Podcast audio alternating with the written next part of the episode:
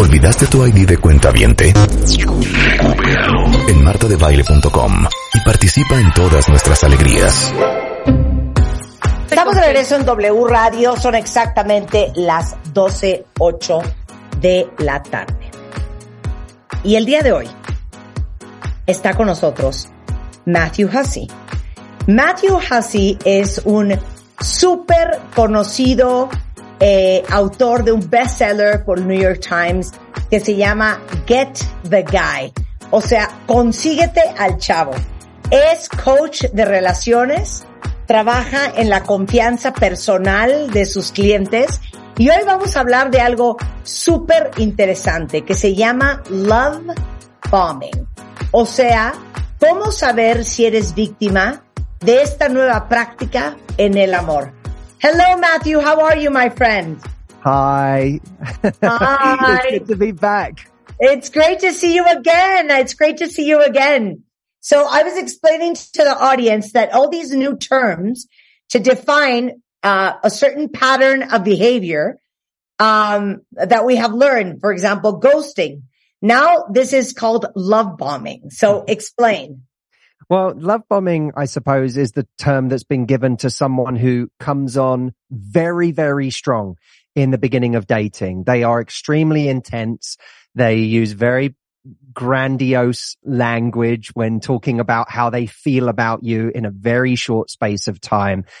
And it often, I, it often has the sense that it's been unearned the relationship hasn't gotten to that point yet and they're already saying things that feel a little much for where you're at. But of course, it also, the danger of it is that it feels really good when someone is telling us all of these very, very poetic, grandiose things. And maybe they're even telling us, I'm really falling for you or I love you or I'm feeling so strongly about this. I can't believe how much I like you. It's very addicting because you, you think, well, wow, this person, this is kind, you know, this feels a little much, but also it's very Been, I've been looking for something like this in my life. I've been and looking for someone who's sure about me. Of course. And it's very flattering. Hundred percent. It's very, it's, it's very seductive. And so it, that seduction can take us away from our normal rational judgment of the situation. And the, the the part about it that's really interesting is we now start to speed up because they're going at that pace and we think, well, okay, maybe I'll just go with it and see, you know, it feels really good where it's really exciting. It's really romantic. Let's just go with this. Okay. I cannot believe that that is what love bombing is. Y ahorita les explico lo que me acaba de explicar porque se van a ir para atrás. Because I've spent Okay, no, let, let me say what you said in Spanish. Le digo a que ya aprendimos del ghosting y este es un nuevo término, apréndaselo cuenta bien, se llama bombardeo de amor. Y básicamente lo que dice Matthew es cuando te encuentras por la vida a una persona que con quien empezaste a salir, a quien conociste y que muy rápido se muere por ti y te empieza a aventar una cantidad de amor, te empieza a decir unas cosas que de repente uno pensaría, oye, es demasiado pronto para que me esté diciendo todo esto, no me conoce tanto como para que se sienta así por mí, que te empiece a decir muy pronto, es que eres la mujer que yo he estado buscando, es que eres el amor de mi vida, es que estoy perdidamente enamorado de ti, es que quiero que sea la mamá de mis hijos, yo ya estoy seguro de que contigo quiero estar el resto de mi vida. Entonces, lo que dice Matthew, que es muy peligroso, es que es muy, es muy halagador. Es muy halagador cuando alguien se porta así contigo, porque, número uno, alimenta el ego, pero número dos, lo peligroso de esto es que sin darte cuenta, tú pierdes tu lado racional, y tu capacidad de análisis objetivo de la persona que tienes enfrente y empiezas a ser víctima de la velocidad a la que va o a la que quiere ir esa persona. Y le digo que me muero de risa lo que va, lo que acaba de decir, porque yo llevo muchos años diciendo que si hay algo difícil es resistir el amor. Cuando alguien se vuelve loco por ti, es bien fácil que te hagas bolas. So what I was telling you is I'm shocked of what you're, of what you're talking about because I've been saying for years that it is very hard to resist love. And it is very easy to get confused when somebody goes crazy about you. Mm. And let me tell you a little story that I will share also with the audience. When I met my first husband, on the second date, he asked me to be the mother of his children prior to having sent me 120 red roses. He was like absolutely crazy about me. Crazy. I mean, he would send me flowers every Thursday. He would send me like this huge fruit bowl every Tuesday. He would tell me every single day how wonderful I was. Cut two, I got married. Cut B, I got divorced. So I've been telling everybody when somebody loves you so much, it is so easy to make mistakes. So I have so much to say about what you just said. oh yeah, I got married, I had two girls, and then I got divorced. Here's the thing. It, if we kind of build this stage by stage, what does it mean when someone does this? Okay. On the extreme end of the spectrum, you could say this person is a narcissist. And what narcissists want is for you to fall in love with them as hard as possible so that they can validate themselves because narcissism is associated with high levels of insecurity. Mm-hmm. So I need you to reflect back at me how amazing I am. And how do I get you to do that?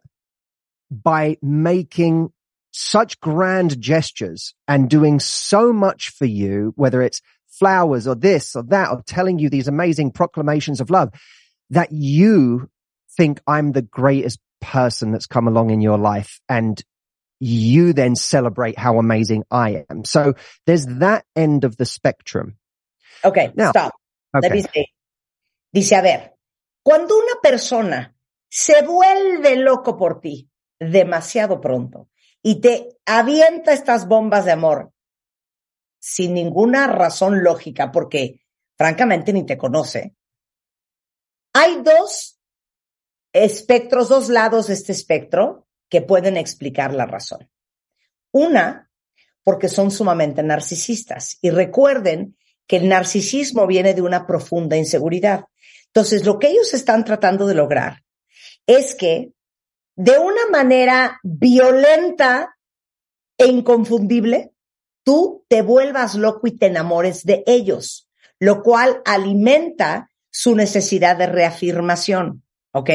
Eso es muy importante y eso es básicamente en resumen lo que acaba de decir Matthew. Esa puede ser una razón. So what's the other option? So the other option is maybe we can judge the person a little less and say, this is a person who is out of control. well, uh, well, you're not wrong. That what it can show is very poor impulse control because there are guys who meet someone and, and women too who meet someone and they do feel a lot of very intense things, but they do what most of us do in that situation. They say, Oh, I'm going to slow this down because if I really am intentional about dating, then I'm, I don't want to come on crazy strong in the beginning. I want to allow this to build, but I do feel very, very excited. But, you know, maybe I'm going to wait to see how this turns out. If you have poor inco- impulse control, then you say things no, no matter how reckless they may be. And no matter how much you may hurt someone in the process, you know, if you're feeling giddy, we've all felt that feeling. We feel giddy with excitement about someone if you're feeling that, that can really hurt someone if a day later you don't feel it. And so the problem is you're, you're, de- you may not be dealing with a bad person. But you may not be able to trust that that person is still going to be feeling that way two weeks from now or two months from now. Yeah, because that would be that would be my main concern. Um, not only poor impulse control, but also um, his perception, his true perception of reality. It's a projection, not exactly. a perception. Is he is he seeing straight? Um, is he in love with love? Because clearly it's not me. He barely knows me. And I think my, my third concern would be if he, um, can fall in love so quickly, can he fall out of love as quick? It, well, and usually they do. And here's why. Because if you feel that strong that fast, as you say, it's not based on me. This is based on some idea they have of me being this perfect soul they've created right now. And when I turn out not to be that person, that's usually when that person falls out of love and continues the search for the perfect soul that they're looking for. So they're not really looking for a real relationship with a human being. They're looking for some idea of perfection that they have in their head. And in the beginning, when they don't know a lot about a person, they can construct that image in front of them.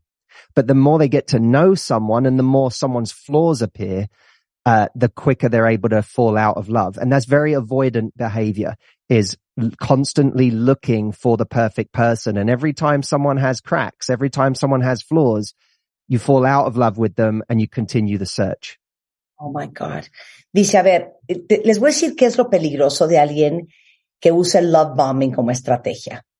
Pueden haber tres razones y yo le digo, a mí lo que más me preocuparía es sentir que es una persona totalmente fuera de control. Y me dice, no estás nada errada, porque una persona que se depleta, que se vacía, que se vuelve a ese nivel de locura y se vuelca sobre ti, puede ser un síntoma y puede ser una manifestación de pobre control del impulso. Eh, y alguien que no controla sus impulsos para bien o para mal puede acabar haciendo cosas y diciendo cosas que al día siguiente ya no puede sostener. Segundo, el gran otro peligro es también la persona no se está enamorando de ti, de ti Marta o de ti Matthew o de ti Rebeca. Se está imaginando, tú eres simplemente un proyector se está imaginando que tú eres lo que él, él o ella quiere que tú seas. ¿Y qué es lo que pasa? Que una vez que te empieza a conocer y que se da cuenta que no eres esa persona perfecta que él imaginaba que eras, pues la rapidez con que se enamoró también se va a terminar de desenamorar. Porque no es la persona de la que está enamorada, es de esta construcción eh, fantasiosa, ideal, que tiene de lo que debería de ser la persona. Entonces, si tú acabas siendo víctima de eso, igualmente vas a quedar con el corazón roto. So, if you get all excited about this person being so excited about you, the probabilities of you getting your heart broken and that you end up feeling that there's something awfully wrong with you is very high. Very high. Very high. And, and that's why you have to do, you actually have to do you know, everyone, people like the idea of like, trust your instincts.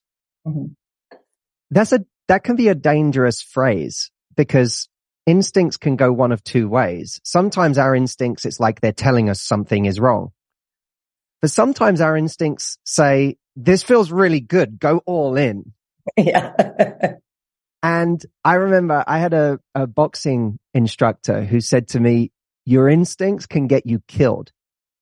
He said, in a, in a fight, your instinct, if I throw a punch at your face, your instinct is to blink. That's your instinct. And hmm. blinking, going blind at the time a punch is being thrown at you is not a good idea. You need to train yourself to do what's unnatural, which is to move or block or actually keep your eyes open. It's the same in dating. Sometimes we have to train ourselves to do what doesn't feel natural. And what doesn't feel natural is someone's going at a certain pace. I am going to slow them down, even though I may want to run away to Italy with them. I may want to take a month off of work and see them every day. I may, I may want to, but I'm instead, I'm going to, I tell people trust your training, right? What's my training? My training is I only know who someone is by the average of their actions over time. Eh? I do not know who someone is by who they are on the first weekend, no matter how wonderful that person is. That is pure wisdom. My God.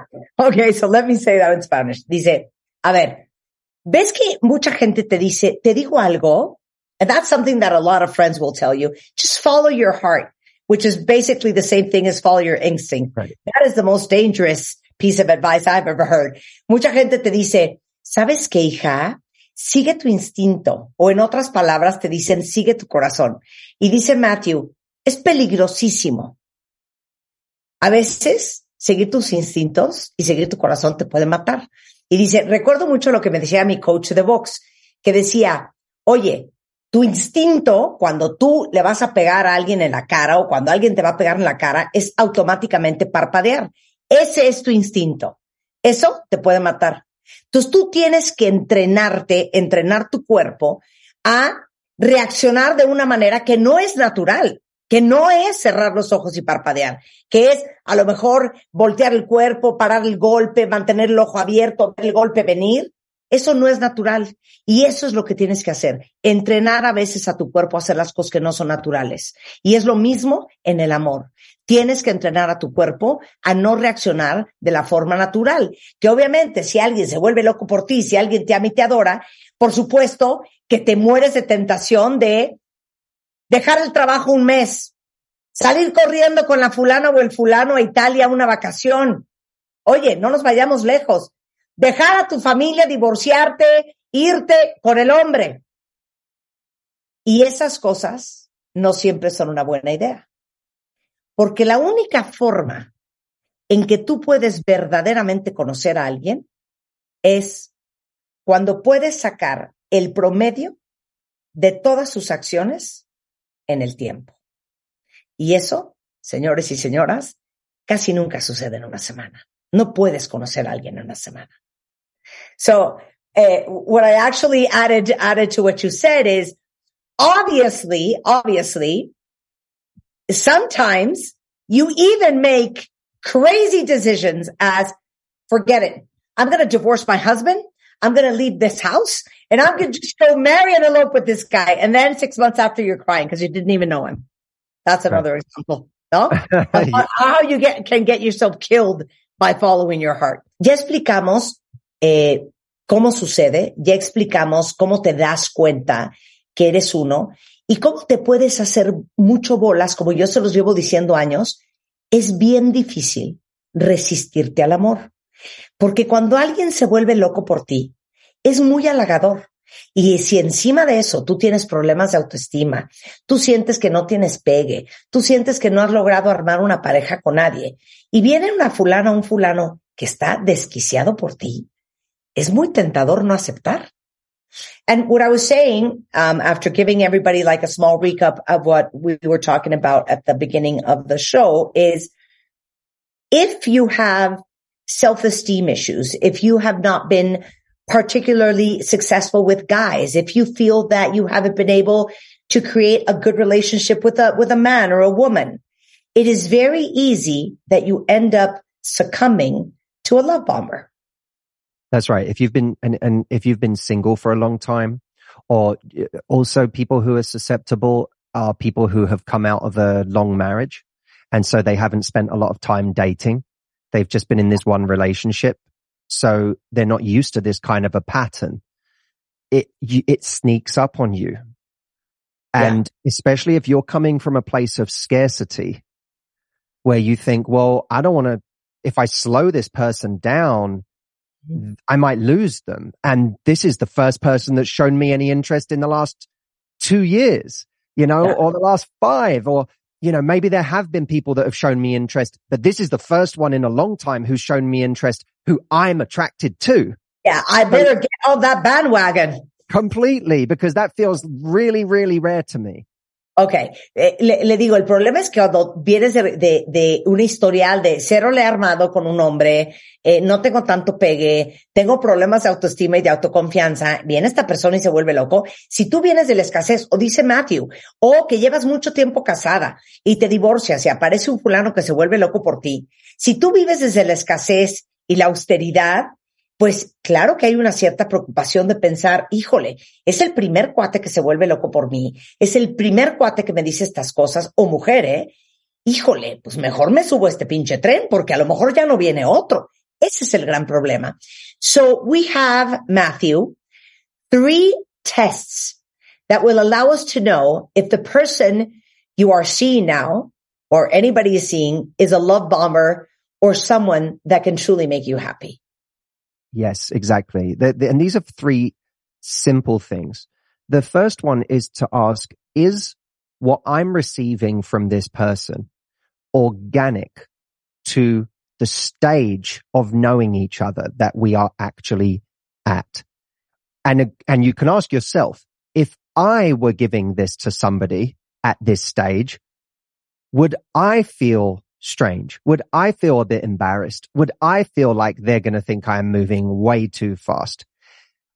And if you would feel that way, then ask yourself, what's happening with them that they're giving me all of this? Now, look, some people move really, really fast together and they end up happy together. So it's fine. It's not impossible, but you have to take a, a really beautiful phrase is in your own mind, I mean, is we'll see. Whenever someone is doing something early on that feels very fast and your friends say, Oh my God, that's so romantic. That's this, that's, oh my, you know, you have to tell yourself and your friends, we'll see. We'll see. We'll see allows you to take a pause. It doesn't mean judging someone and going, Oh, this must mean this, or you don't have to suddenly become a detective figuring out who they are. You just have to say, we'll see. Cause that energy is a very different energy than immediately going at their pace. So the first question is, is what I'm receiving organic to where the relationship is at? And the will see question takes you back with what you said at the beginning, which is the only way to know a person is to observe through time the consistency of their actions. Exactly. Oh. Exactly. Okay. So let me say test one in Spanish. A ver, ahí les van los tests. Número uno. Tienen que pensar si el nivel de atención, de enamoramiento, de locura, de desborde que tiene esa persona por ustedes es acorde a la etapa, al momento de la relación. ¿Ok? Si es orgánico, si se siente natural, inviértanlo. Si ustedes fueran así con alguien, si fuera al revés, ustedes sentirían que es demasiado fuerte, que es demasiado pronto, esa es una muy buena de manera de preguntarlo.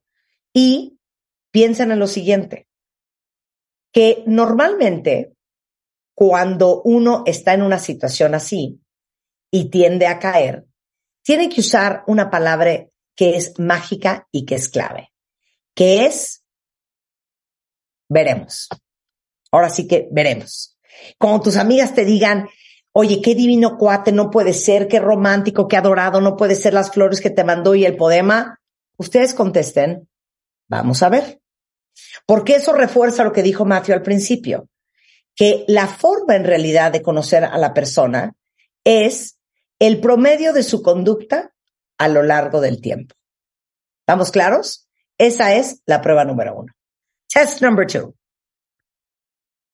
How do they react when you try to slow things down. Now, I know. let me say something else that you said that is very important. Right. Hold on. I'm so sorry for interrupting. Y dijo, a ver, hay gente que se conoce y que se mueven rápido muy pronto. Hay parejas que hacen clic, conectan, van a una velocidad del rayo y les sale. Pero no es el gran grueso de las historias. Entonces, hay que estar atento y ahora sí que, a ver, Voy a ver cómo se desenvuelve esto. Okay, now, test number two. I'm sorry. So test number two is how do they react when you attempt to slow things down? Mhm. Now, slowing things down can be done in a compassionate and even complimentary way.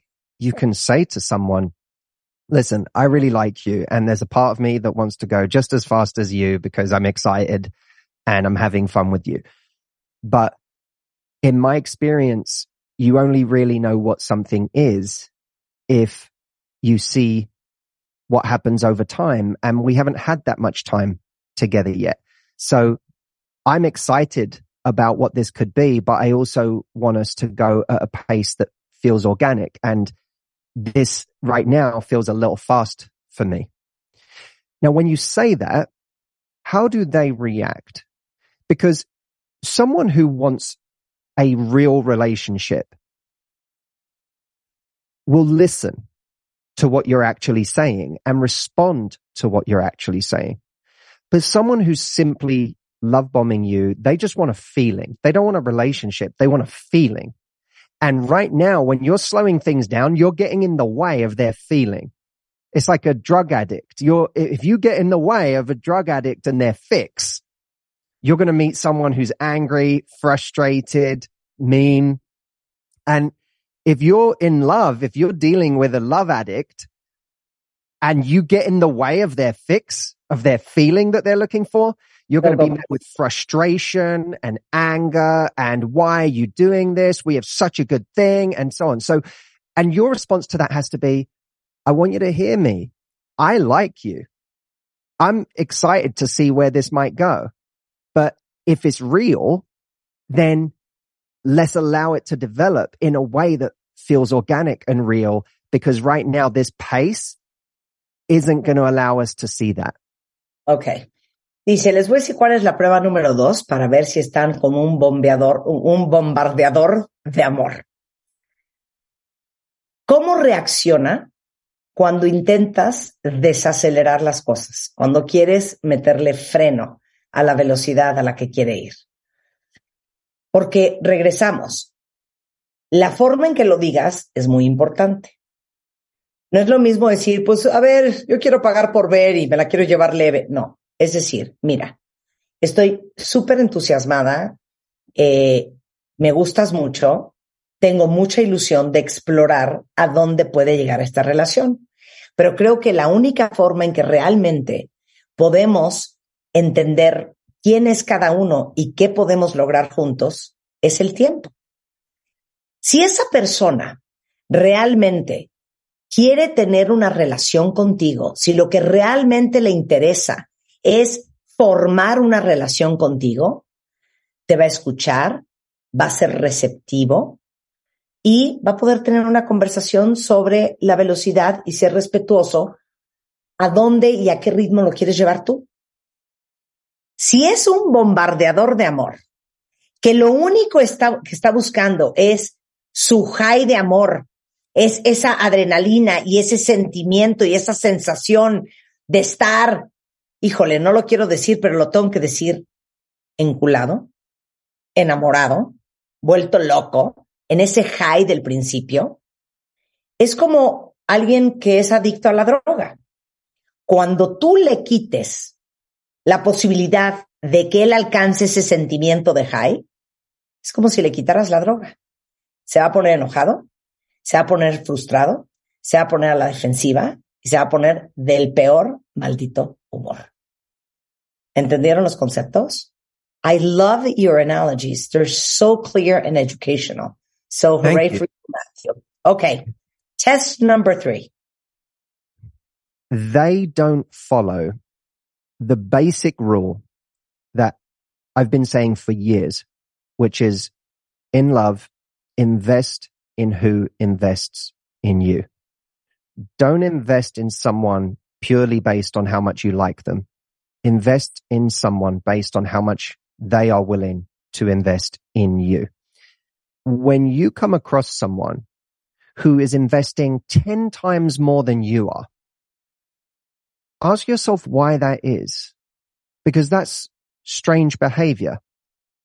We've been taught by movies that it's normal for a guy to, you know, knock down your door to try to be with you. And even though you're ignoring him, ignoring him, ignoring him, he doesn't stop. He just keeps giving you flowers and doing this and doing that, trying to get your attention.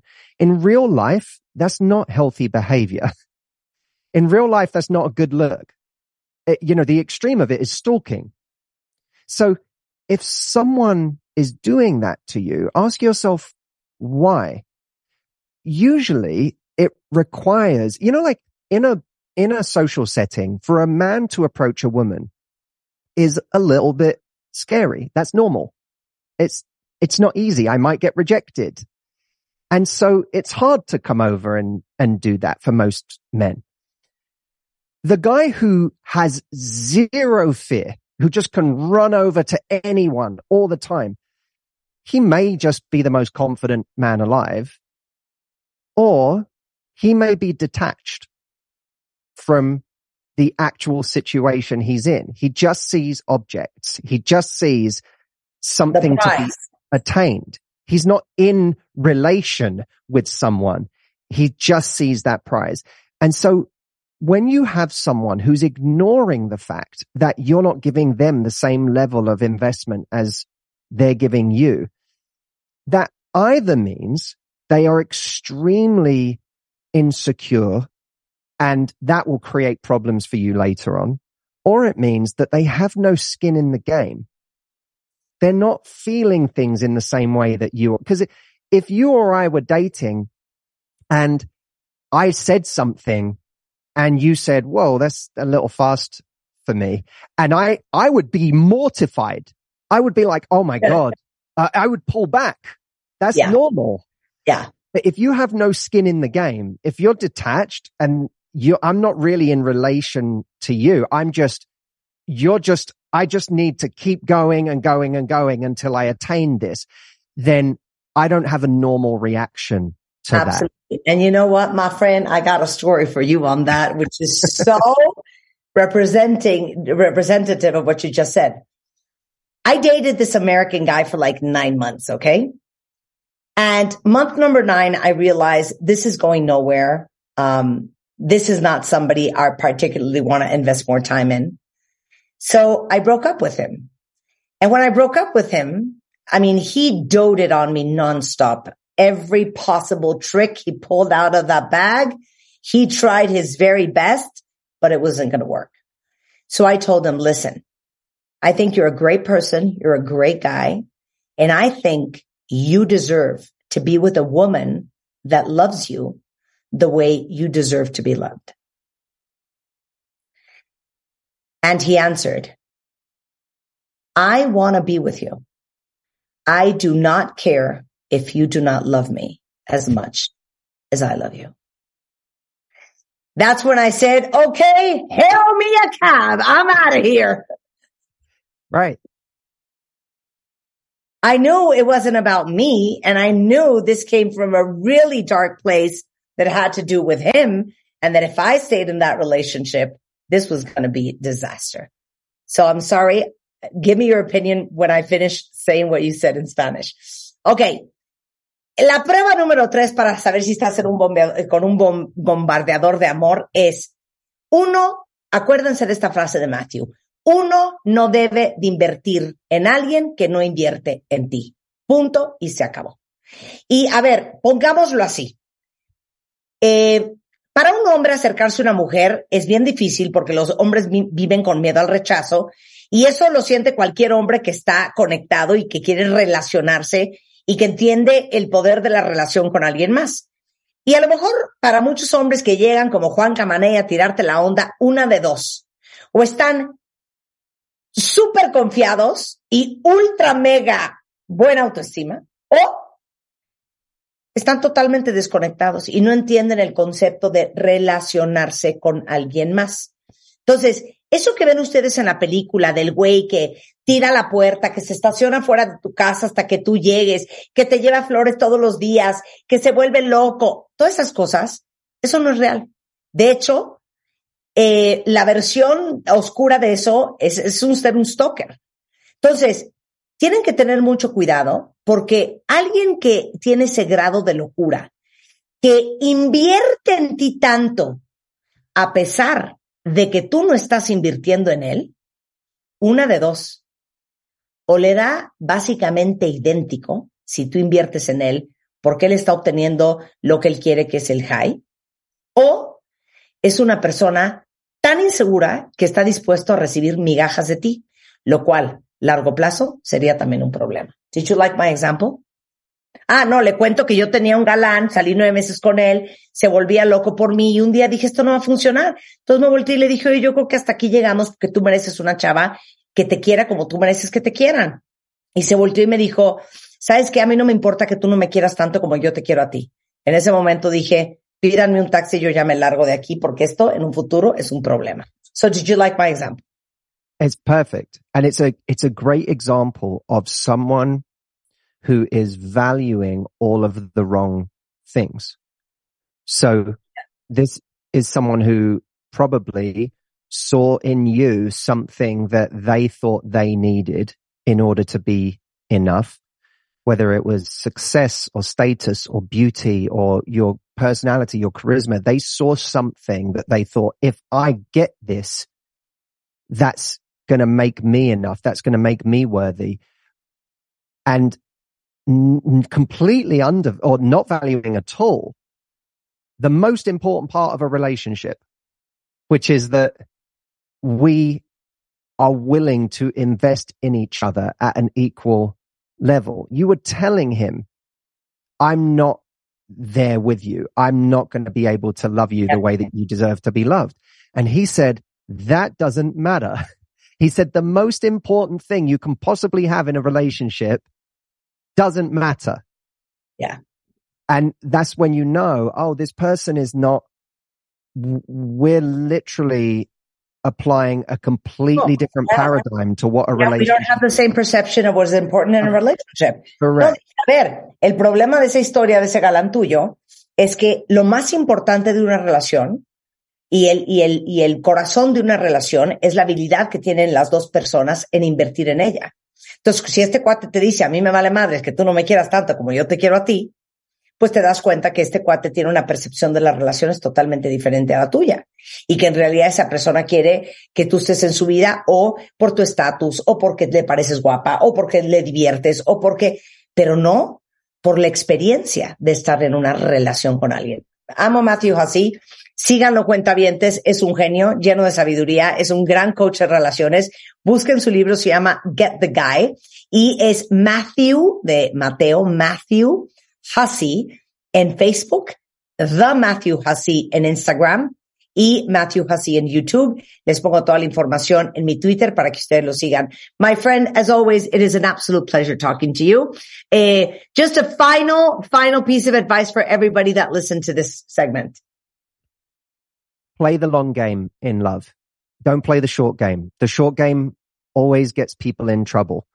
The long game, it feels like it's slower, but it's actually faster because what's really slow is having relationships with the wrong people that take up years of your life.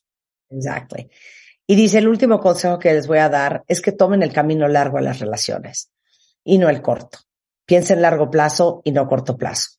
Pareciera que es más largo, pero es la manera más eficiente, porque mucha gente pierde muchos años de su vida en malas relaciones con personas equivocadas. Matthew, a big kiss all the way to you.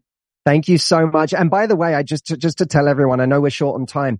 Uh, on the 15th, so the day after Valentine's Day, I have a global event online called Dating with Results. It's completely free, but I'm going live for 90 minutes helping anyone who is struggling in dating right now to find love this year, they can go and sign up at datingwithresults.com starting tomorrow. So, and depending on when people listen to this, it might already be available right now, but go to datingwithresults.com and you can sign up to that event.